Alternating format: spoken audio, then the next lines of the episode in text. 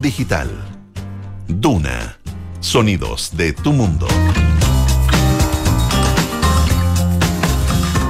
Jueves 20 de octubre, ¿cómo están ustedes? Muy bienvenidos y bienvenidas a un nuevo capítulo de Terapia Chilensis aquí en Radio Duna. Como todos los jueves, eh, intentamos de tener entrevistados aquí con don Arturo Fonten. ¿Cómo estás, Arturo? Muy bien, ¿y tú cómo estás? Muy, eh, bien, gracias. Muy este entusiasmada que ya se empieza a acercar el fin de octubre. como para que se acabe el año, dices tú. Sí, porque ah. tú como que siempre encuentras bueno que estemos avanzando en el eh, tiempo. Sí, bueno, esto habla de mi ansiedad de desbordada. De... Juventud. No, no es juventud, como que de que todo se acabe rápido. a lo mejor de mi agotamiento y ya estoy tan vieja que quiero que, que pase el tiempo rápido. No, no, no tanto. Pero sí, siempre me sorprende eh, que estemos ya en, en octubre y todo haya corrido de esta manera. Piensa que Gabriel Boric asumió el 11 de marzo. Ah, así ha pasado Así ha pasado el tiempo. Muy rápido, bueno. Siete minutos, pero debajo del agua. algunos. Sí. Para algunos debajo del agua, para otros no hay que, decirlo. Está con nosotros aquí, como todos los jueves, tenemos un invitado, decía yo, o una invitada muy interesante y hoy día tenemos la suerte de tener con nosotros a Sergio Ursúa. Sergio es economista, es profesor de la Universidad de Maryland y es investigador de CLAPES UC. Las dos cosas al mismo tiempo, lo que quiere decir que tiene la suficiente eh, lejanía para mirar con una distancia crítica lo que ocurre en el país y la suficiente cercanía como para estar como día por medio en Chile. Eso es lo que quiere decir que pasa arriba de un avión entre acá y allá, eh, lo que al final puede ser un, bastante buen cóctel. Es interesante el cóctel, gracias por la invitación eh, a ambos. Eh, es un cóctel interesante, un poquito agotador, debo reconocer a esta altura, pero todavía existe existe algo de físico, queda, queda físico, así que nos entrenamos para eso, así que vamos a ver cómo salimos de esta. No, todas maneras. No, gracias por la invitación. Muy entretenido.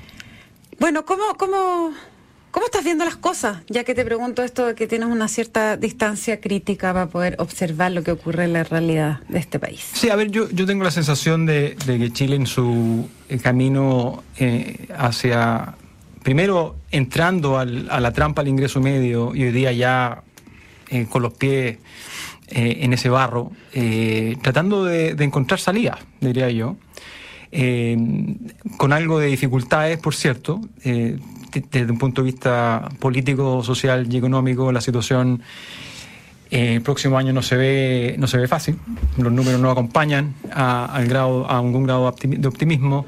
Eh, y creo que esto es un proceso que obviamente eh, entre la mezcla de violencia y pandemia y demandas sociales y dificultades institucionales, para poder conducir la discusión, por cierto, genera mucha incertidumbre. Creo que eso es lo que hoy día caracteriza la, la, la situación económica y social que enfrenta el país, de incertidumbre, con un 2023 que se ve muy malo en lo económico, con un país que está eh, que tiene un nivel de deuda importante, que tiene que está haciendo esfuerzos importantes por controlar la inflación, pero es un problema eh, y eso va a continuar por un tiempo, eh, a la espera de lo que ocurre en el mercado laboral, que empiezan a aparecer estas señales de que la cosa se empieza a complicar. Y bueno, es un futuro complicado y esperando obviamente que, las oportunidades que existen, porque sí existen, se empiecen a concretar. Y eso requiere algo de, sabiduría desde la, de la clase dirigente, eh, para saber cómo poder llevar a cabo, para poder aprovecharlas, porque si no, estas pasan. Pero ¿Cuáles son? Yo creo que son las oportunidades que, que, están por delante de las narices? Y Chile, Chile tiene oportunidades en materia, por ejemplo, de energía. Hay evidente que ahí hay, hay un, espacio importante, pero que no se han concretado. Hay, hay, mucho, hay mucho potencial en eso, eh, desde el litio hasta el hidrógeno verde, son proyectos de inversión importantes que pueden cambiarle el rostro al país, eh, pero hay una ventana de oportunidad los inversionistas están expectantes de ver cómo esto evoluciona. Tendencias no, no, son buenas porque Chile se ha quedado un poquito atrasado en esto, pero la medida que empieza a haber quizá algo más de presión, porque las cifras no acompañan, quizá dejamos de mm, abrazar algunas de las convicciones, incluso ingenuidades que a veces eh, caracterizan el debate eh, político en Chile. Yo creo que ahí hay oportunidades. En, en, a veces desde las, de las condiciones difíciles uno puede encontrar oportunidades. Ojalá que eso se concrete. hay oportunidades, pero te digo, hay que hacer cosas. Estas no es que esto no van a caer del cielo. Aquí hay que empezar a ponerse las pilas y decir, el 2023 es malo, eso es más o menos dato. 2024 todavía no se ha jugado, pero las cifras indican que no va a ser tan bueno quizás como nosotros esperábamos, porque esto es una crisis, no es una crisis de, digamos, de empleo, de consumo, esto es una crisis además de inversión. Eh, Esa es la parte más, más complicada. O sea, si yo puedo tener un mal año, por supuesto pasa, pero si ese mal año viene con una serie de caídas en inversión, como ha ocurrido en Chile, no hace un año, digamos, harto tiempo con un déficit en ese ámbito, eh, después cómo tuvo reactiva la economía. Ahora, eh, tú dices eh, que se viene un 2023 malo, ¿ya? Eh, y dentro de las cosas que nombra, dijiste la palabra incertidumbre. La palabra incertidumbre yo diría que fue uno de los conceptos clave en, el, en la discusión del apruebo y el rechazo. ¿ah? De qué, qué, es lo que daba más certidumbre? ¿Aprobar o rechazar? Bueno, el rechazo fue lo que fue. el, en términos de incertidumbre, ¿Queda igual? Eh, a ver, yo, yo creo que a mí me parece que el proyecto que se le presentó a la, a la población tenía deficiencia iba a generar más que incertidumbre, certidumbre, que íbamos a tener un, un, tránsito difícil a esa transición, ¿cierto? Y hoy día tenemos incertidumbre porque ese trabajo no está, no está finalizado. Es una discusión que el país tiene que llevar a cabo, eh, la clase política tiene que tener la, la discusión respecto de estas si son reformas, cambios, no sabemos. Y mientras tanto, el mundo avanza. No, digamos, convengamos, los, inversionistas miran a este experimento que está haciendo Chile con algo de interés, por cierto, pero no están diciendo, esperemos, dejemos, guardemos la plata acá por un tiempo y veamos cómo esto se, soluciona. No, ellos van a invertir en alternativas. Y por lo tanto, la incertidumbre que se genera y el retraso de la definición final y a ver cómo esto, por supuesto que afecta. Sobre eso, además, tú tienes una eh, agenda económica que también tiene dificultades. Tiene dificultades, digamos, porque algunas de sus convicciones son equivocadas, me parece, porque el diseño de algunas, de algunas políticas creo que son, digamos, eh, requieren ser revisadas. E insisto, cuando tú estás mirando al país desde afuera, eh, la gente te pregunta, por cierto, siempre, bueno, ¿qué pasó? ¿Y qué está pasando? Yo, yo, tengo la sensación de que la incertidumbre, por cierto, no, no se ha terminado, pero insisto, América Latina en 2023 no se ve tan mal como Chile. El 2022 tampoco se va a ver tan mal como en Chile. Aquí hay un montón de oportunidades. Hay inversionistas que están mirando desde afuera eh, frente a la realidad de Europa, que es muy complicada. Asia no ayuda en esto. ¿Dónde invierto? Y uno ve lo que ocurre en Brasil, que dice, bueno, este es un país que tiene estas dificultades, esto. bueno, la plata está entrando. Tú miras a Perú, que tú dices, un país que tiene todas estas deficiencias, y las inversiones están andando. Incluso en Colombia, Colombia tiene un resultado este año extraordinario en materia de crecimiento económico y el 2023 se ve también muy bien. Y tú dices, bueno, pero un gobierno de izquierda como la de Petro. Y que ha duplicado su desaprobación, entiendo, rápidamente, en este poquito tiempo. Rápidamente, con problemas de violencia similar, pero por lo menos esto, esto este año anduvo bastante bien y parece que el próximo anda bien. No, hay aquí una, no, nadie, no, tengo una boleta de cristal para decirte con certeza qué va a ocurrir, pero claramente en esa, en esa visión desde afuera, Chile aparece digamos, rezagado. Eso me parece claro. Eso es en el corto plazo. Ahora, en el mediano y largo plazo, y lo discutíamos antes de entrar, a mí me parece que el tema vocacional es una cosa, eso, es una, eso es una cosa, eso si estamos hablando preocupado de un impuesto al capital, esta es una reforma tributaria sobre el capital humano gigantesca. O sea, aquí, este sí que es un impuesto al capital. Este es un impuesto que se va a tener que pagar generaciones y generaciones de chicos hoy día, adultos mañana, porque no van a tener la capacidad para poder competir en un mercado global, porque así funciona hoy día, que no va a tener la capacidad para, para poder eh, desarrollar actividades que podrían potenciar el futuro del país y de eso día no estamos discutiendo. Ahora tú, eh, Sergio, para eh, quienes nos escuchan, tú con Arturo también has trabajado el tema educacional. Hicimos un libro juntos. Hicieron un libro juntos de justamente abordar el tema de la desigualdad, de la brecha educacional y a la luz de lo que de lo que conocen, de lo que han investigado, no solamente de, de lo que estamos viendo hoy día, sino más bien de la evidencia cuando dices generaciones y generaciones en, en, parchar este impuesto que, está, que se está poniendo, eh, ¿en, qué lo ves? a, ver, tú ves, por ejemplo, hoy día existe evidencia respecto del retraso del aprendizaje en todos los niveles. En los más pequeñitos hay déficits atencionales, que eso, la salud mental ha sido una, un- hay una emergencia. Pero si tú ves, por ejemplo, la falencia en materia de lenguaje, la falencia en materia de lectura, o sea, tú tienes hoy día chicos en cuarto y quinto básico, incluso más arriba, que no saben leer que son analfabetos funcionales, que han sido aprobados, han sido promovidos de curso en curso sin haber ido al colegio, sin haber rendido las pruebas.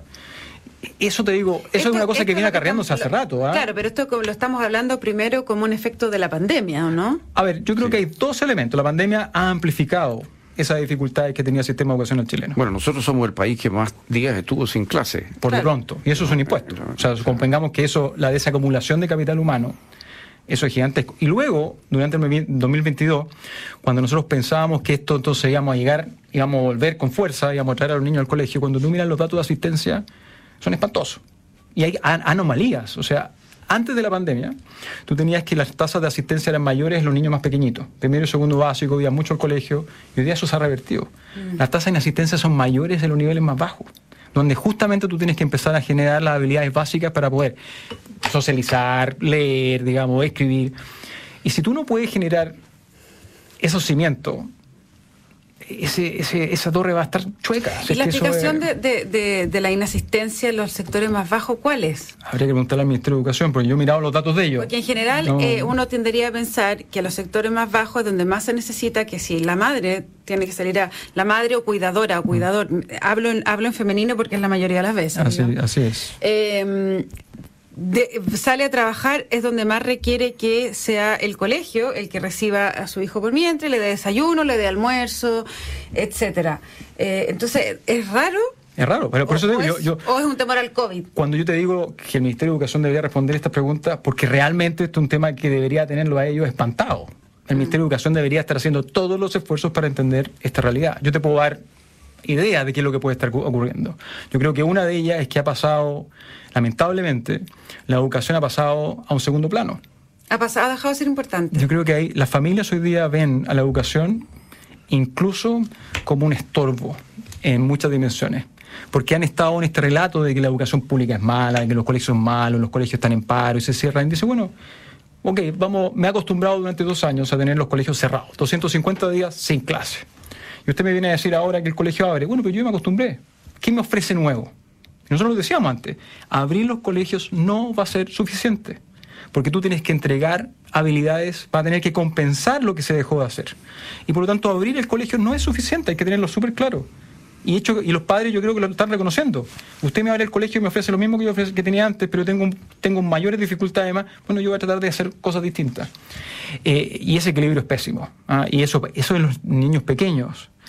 Hacia arriba esto también, las, difi- las dificultades de disciplina, las dificultades de asistencia, las dificultades de hacer pruebas, las, las dificultades para generar, para, para repetir. Hoy día en Chile los niños no repiten. Uno escucha historias que son increíbles y que el Ministerio de Educación te dice básicamente no, usted no puede hacer repetir un niño. Ojo que repetir a veces es bueno, no necesariamente es malo.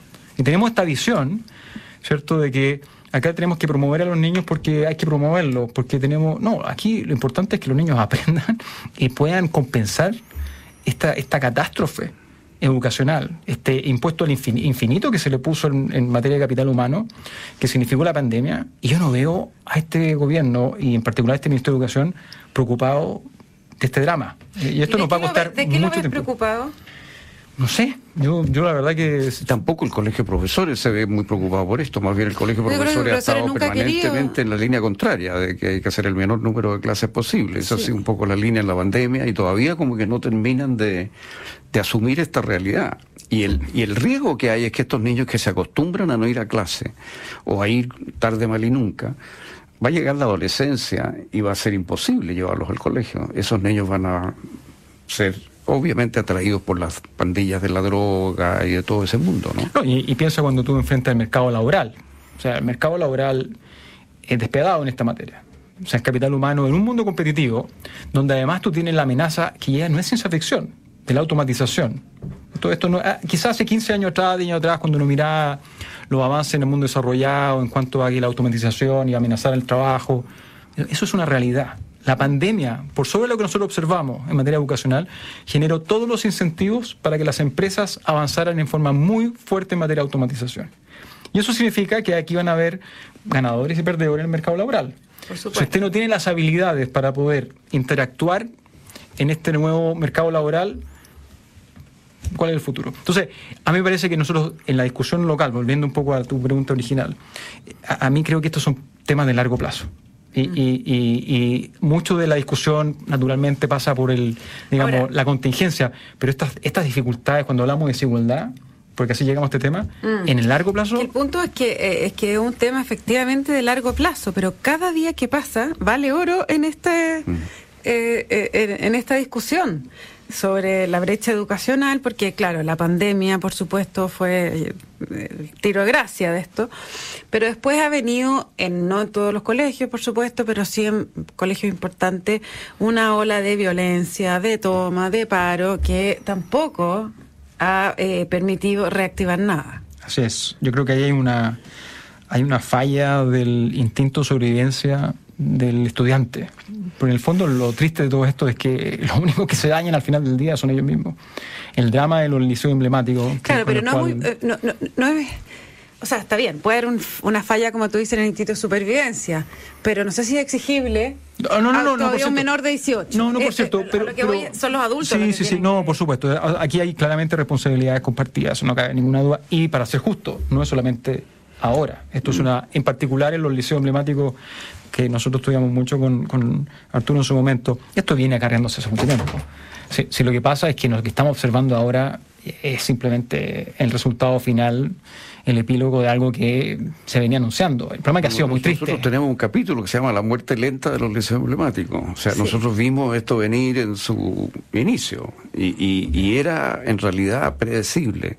Lamentablemente. Porque se le quitó a los colegios emblemáticos su razón de ser. Que era la selección. Que era la selección acá por mérito académico. Por mérito, eso es clave. Era permitir que personas que no pertenecen a los estratos altos o educados, pero que tienen gran talento, tuvieran en estos colegios la oportunidad de llegar a las carreras más selectivas, más demandantes, en una sola generación. Y nosotros probamos que eso se estaba haciendo en Chile, eso estaba ocurriendo en una escala pequeña.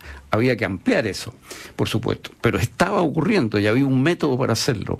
Y ese método estaba funcionando. Claro, pero... Y todo eso lo desarmaron. Pero tú dirías que la selección era eh, hoy día, estoy pensando en el contexto actual que vivimos, ya, porque igual los cambios han ido bastante acelerados. Eh, si hubiera existido la selección en el INBA, en el Instituto Nacional, no estaríamos viendo nada de lo que estamos viendo en términos de violencia. no, probablemente la violencia habría estado, pero, pero en algún grado, pero los colegios habrían tenido su razón de ser y el profesorado perdió su, su, su sentido, el sentido de misión que está en el origen mismo del Instituto Nacional, ¿no es cierto? Que es educar a la clase dirigente chilena. Claro, esto más, bien, esto más bien es contener que no te incendien. Entonces ellos, claro, ellos que eran parte de la solución, de repente fueron señalado como parte del problema educacional chileno. Había que deshacer esto, mezclar a estos niños, terminar con estos métodos, porque junto con la selección iba un programa académico muy exigente, en fin, no es solo la selección, eso acompaña a un programa muy exigente con profesores de alto nivel, muy motivados en una determinada misión. Tú le quitas a los profesores esa misión y se produce esta anomia que estamos viendo, esta sensación de nihilismo, y lo único que les queda es el activismo callejero con aspiraciones políticas. Tú eres institutano, ¿no? Institutano, así es. Toda media, desde séptimo básico a cuarto medio. Pero mira, yo creo que, eh, a ver, yo, yo, yo, creo que hay una discusión respecto de día, respecto en cuanto al rol de los intelectuales, eh, que es bien interesante. Yo creo que aquí hay que ser justo. Nosotros a nadie, a, mucha gente fuimos atacados por, esta visión y lamentablemente hemos sido probados equivocados, correcto, o sea, ellos fueron equivocados, nuestros críticos fueron equivocados, esto pasó, eso es lo primero. Y lo segundo es que en el, lo traigo al 2022 y pensando en el 2023. Si tú quieres resolver el problema educacional hoy día, vas a tener que seleccionar. Si eso es lo terrible porque vas a tener que hacerte cargo, no selección por mérito, tú vas a tener que identificar problemas de formación básicos. ¿Cómo hago eso? Y si yo en quinto básico identifico un estudiante que no sabe leer, no lo podéis promover. Pero voy a tener que seleccionarlo entonces, porque voy a tener que voy a estar obligadamente a ofrecer algo distinto voy a tener que entregarle un curso distinto. Claro, Entonces, no va a ser el único. Por va a ser supuesto, un grupo va a de ser un alumnos que no saben leer y que va a haber que tratarlos como un caso especial. Que van a tener que tener una metodología para que aprendan a leer a esa edad. Entonces ese- nosotros fuimos criticados respecto del concepto de selección por mérito. Bueno, lamentablemente, insisto, la evidencia nos ha mostrado que andábamos no muy lejos. Pero ahora, nuestros mismos, muchos de esos críticos, estos intelectuales que apostaban a que la selección, bueno, quiero saber la respuesta. Quiero ver cuál va a ser su respuesta en un, en un sistema en el cual no voy a haber selección, cuando yo tengo un porcentaje, 20% de los estudiantes que no están asistiendo a clases, cuando yo tengo la mitad de los estudiantes en cuarto básico que no saben leer. ¿Qué es lo que hago? ¿Los trato todo igual? No. Pero vamos a tener que tener cursos de nivelación, que es otra forma de selección. La selección no solo es hacia arriba, también es, es en ese sentido. yo, esta- esta- yo no estamos, nunca- la idea no es seleccionar por nivel socioeconómico, eso que quede súper claro. Pero lo, lo- paradójico es que al final del día, en situaciones como esta, para un país que debería haber acelerado esa, esa, eh, ese avance de las clases medias a la élite, y ahora, para poder resolver el problema de miles de estudiantes que van a tener un vacío, una laguna educacional que les va a impedir poder desarrollar sus habilidades, sus capacidades eh, en su vida, ¿no? Esto no es una cosa mental. ¿Qué hacemos? Vamos a tener que hacer algo distinto. Insisto, yo al Ministerio eh, y el Colegio de Profesores los veo muy cómodos en esta situación, pero para, para el país esto, te insisto, más allá de la discusión de la reforma tributaria, de lo que sea, este TPP-11, oye, aquí tenemos un drama mayúsculo. Y no es tema, no es tema. El país sigue navegando con esta fuerte incertidumbre, pero si uno mira la desigualdad en el largo plazo, lo que ha pasado en pandemia, por cierto, mediante, pero incluso antes, esto es, va a significar una dificultad gigantesca para el país para reducir su- la desigualdad. Eso es un dato. De todas maneras. Ahora, si yo fuera eh, Gabriel Boric y te digo, Sergio Ursúa, te entrego el Ministerio de Educación, arréglame este condoro. ¿Cómo lo hacemos? Yo creo que primero que nada sería ¿Cuáles muy son las primeras? No, pero lo que voy es que, ¿cómo, cómo se le hinca realmente el diente a esto para poder intentar? Porque al final, aunque sea selección o selección, lo que hay que hacer es nivelar. No, no, yo creo que aquí, a ver, lo primero este, es que no vas a poder cambiar nada si lo que ocurre en la sala de clase no mejora. Y lo que ocurre en la sala de clase depende de los profesores. Aquí yo no sé... No, ¿Qué eso no- pasa por empoderar a los profesores? Yo creo que hay que... eh, Pasa por, mira, un montón de cosas, recursos, por cierto. Eh, eh, pero creo que además eh, empezar a concientizar. O sea, es que la comodidad y la ausencia de debate en esto es total. Tú dime, yo no sé, yo... ¿Quién es el mini- quién es el ministro de Educación? Que tengo que preguntarlo. ¿Dónde está? No sé. No sé dónde, dónde estamos. O sea, frente a este, esta catástrofe. ¿Por qué no está esto en las noticias todos los días? ¿Por qué el gobierno no hace de esto una bandera? Un gobierno que llegó con la lógica de la desigualdad. Bueno, acá está la pelea. Aquí está realmente la pelea. Pues yo no voy a poder cambiar la desigualdad con una reforma tributaria en el largo plazo, convengamos. Yo voy a poder juntar plata y voy a poder gastar plata. Podemos discutir cuánta plata ajustamos, pero yo la pelea de largo plazo la doy acá. Entonces, ok, perfecto. ¿Qué hacemos hoy día? A mí me parece que lo primero es atacar lo que ocurre dentro de la sala de clase. Traerlos a los niños, eso es, es- esencial. Y segundo, tener profesores que estén a la altura de las circunstancias. Porque, porque yo creo que a esta altura, que es bastante evidente, que un porcentaje importante de ellos, en particular el colegio de profesores, se han mantenido medio al margen de esta situación. Y esa comodidad al país le sale carísimo. Mm. Esa es la verdad. En el largo plazo la desigualdad va a aumentar y aquí van a haber responsables. Y gente como yo que mira datos y muchos más, vamos a estar mirando los datos y vamos a estar, aquí pasó esto y aquí va a pasar esto. Eso, eso lo vamos a poder hacer. Ante eso yo hoy día debería tratar de tener una agenda más clara y no la veo. No estamos, estamos preocupados de otro tipo de cosas que son muy importantes, por cierto, en la contingencia, pero ojalá, digamos, en las discusiones que Ahora tienen sí. los jueves, ¿cierto? De largo plazo, yo creo que este es un tema fundamental. Si tu hipótesis de, de- de que las familias están un poco escépticas sobre el valor de la escuela es correcta, eh, esta concientización tendría que también abarcar a la familia. O sea, este debería ser un tema que Hay que reencantarlas, o sea, hay que tratar de traerlas de tocar vuelta. a la sociedad completa. Por digamos. supuesto, esto es un tema, esto es un tema que sin esa, esa agenda eh, podemos hacer todas las cosas que queramos, pero Chile no va a ser un país desarrollado con un capital humano de este tipo. Nosotros durante 30 años apostamos al capital humano. Esa fue la clave, ¿cierto? El di- discurso del presidente Lago, la primera generación de graduados de educación superior, 70%, 80%, fantástico. ¿Y dónde está esa discusión? Esa fue el motivo detrás de, del éxito de la concertación, del éxito del país. Chile hoy día efectivamente tiene una población mucho más educada que el resto de América Latina. Las tasas de matrícula en educación superior son comparables a países europeos, incluso mayores. ¿Y dónde está ese, ese, relato hoy día? eso es sorprendente. Y, y, esta generación que ha vivido este drama no, no, no es parte de esta discusión. Es, una cosa, te digo, es de las cosas que me confunden de la administración del presidente Boric, es que el relato no calza con esta necesidad de largo plazo.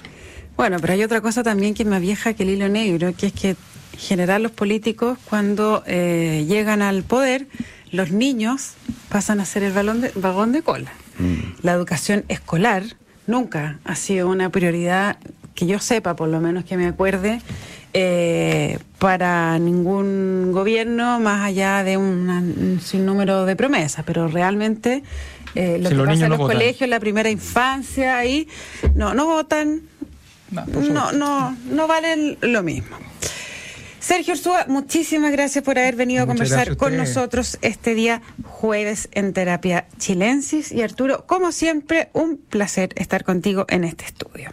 Les cuento que la transformación digital de tu negocio nunca estuvo en mejores manos. En Sonda trabajan para que disfrutes tu vida innovando y desarrollando soluciones tecnológicas que mejoran y agilizan tus operaciones. Conócelos hoy, Sonda Make It Easy.